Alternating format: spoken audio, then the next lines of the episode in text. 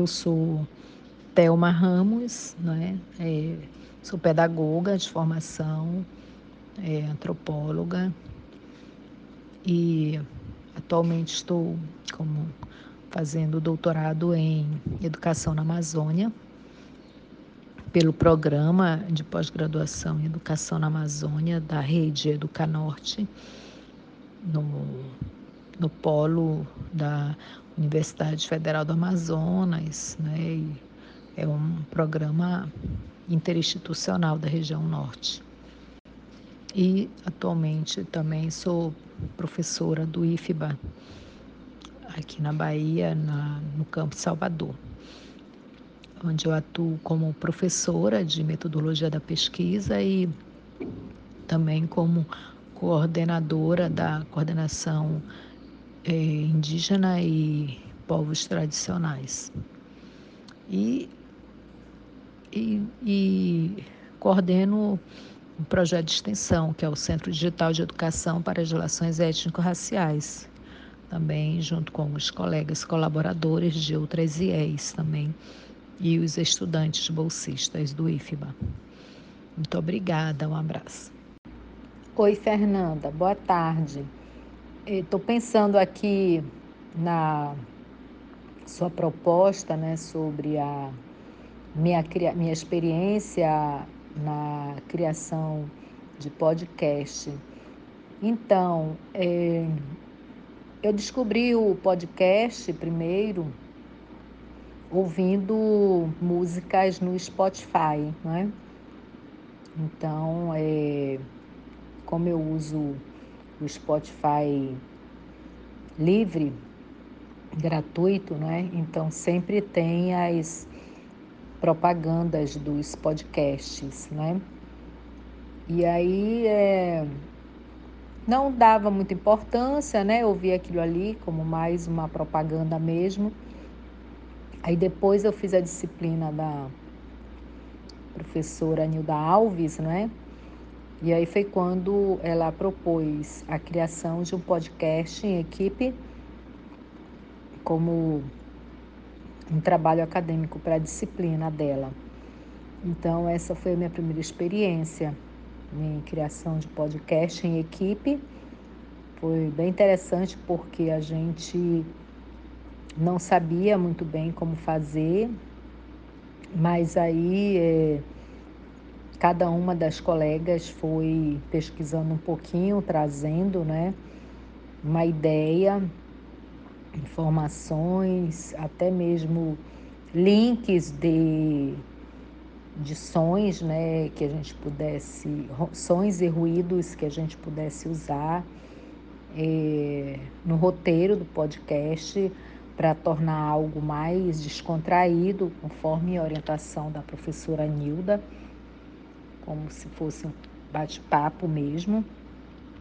E aí nós fizemos utilizando primeiramente o Meet, né, porque ainda foi muito assim é, é, pioneiro, né, muito assim muito amador, né? E a gente usou primeiro o, usando o Meet, fez primeiro usando o Meet, eu tinha um Meet institucional que gravava. Aí nós usamos a gravação pelo Meet e depois elas, uma colega ficou responsável de fazer a edição para a gente. E aí ficou bem legal, porque foi é, assim, foi feito um roteiro, né, colocando vários ruídos assim, de sons que simbolizassem um pouco da conversa, né?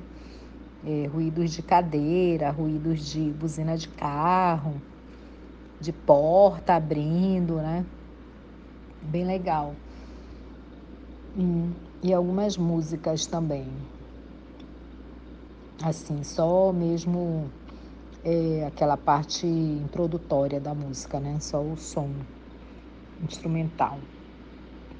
Então, essa foi minha primeira experiência. E depois que eu ouvi, eu fiquei toda emocionada, né? Parecia, nem parecia que era eu falando ali no, no podcast. Aí daí a gente tinha um projeto em AD, um projeto online, Então, continuando né, o áudio para não ficar muito longo, a gente criou um projeto na pandemia que ele era 100% online, né, para de formação de professores indígenas na temática indígena. E, e a gente tinha feito algumas produções de materiais didáticos para os professores indígenas usarem na, na nas suas aulas né, com as crianças para facilitar é, as aulas naquele período é, remoto e também é, período de afastamento, né? E usamos o Canva, tínhamos usado o Canva naquela época. Alguns usaram o Canva, outros fizeram com, pelo PowerPoint mesmo, né? Gravação de vídeos e tal. Então, a partir dessa disciplina da professora Nilda Alves, aí eu tive essa ideia, né, de que é interessada, curiosa pelo pod, uso do podcast. E aí a gente usou, na verdade, assim, o podcast é, com o intuito de despertar o gosto pela leitura nos bolsistas, né? a partir da, do, dos fichamentos das obras de Paulo Freire, alguns escritores indígenas também, intelectuais indígenas, que a gente vinha fazendo os estudos no projeto. E aí criamos uma rede de estudos, não é? Um, os encontros de rede de estudos, onde os bolsistas teriam que apresentar o seu podcast, produzir um podcast do seu fichamento de um capítulo do livro, do livro daquele mês, né? Aí fizemos de dos livros de Paulo Freire, né? Pesqui é, extensão, comunicação, fizemos um livro também sobre a interdisciplinaridade, né? e também de outro autor indígena, Jessen Baniwa, também sobre o índio brasileiro, que era um livro assim extenso, né? Eu creio que se fosse pelas vias tradicionais, eles não teriam conseguido fazer e ficaram todos animados. E aí eu convidei você, Fernanda, para dar uma oficina para eles sobre podcast. Né? Eu participei também de uma oficina de podcast no, no Congresso da Universidade Federal Rural do Rio de Janeiro. Foi bem legal também, onde fiquei mais animada também, criei um canal é, para o projeto desse encontro da rede de estudos no Spotify que inclusive esse canal ainda está em construção ainda, que eu tive um problema com a bolsista, aí ela não conseguiu terminar, não conseguimos terminar a construção desse canal, né? O acervo. E agora a gente está com vários podcasts produzidos, né? Pelos bolsistas, coletivamente, a gente ia se ajudando, né? Eu ia ouvindo, eles me mandavam, eu ia ouvindo, eu ia dando as ideias de fazer o roteiro, né? Colocando é, os sons, ruídos, né?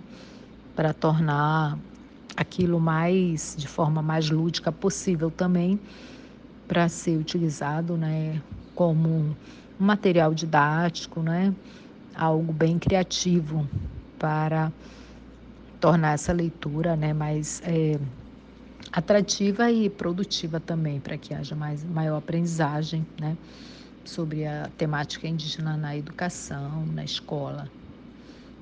Então, é, de modo geral, é, acredito que o podcast ele vem contribuir muito para a educação, não é? e principalmente na formação de jovens da, dos cursos da licenciatura tornando a aprendizagem né, mais significativa e dando a eles uma formação, é, uma habilidade mais criativa né, na produção do conhecimento. Muito obrigada. É, essa foi a nossa experiência com o podcast, né? E agradeço aí pela, pelo diálogo. Um abraço.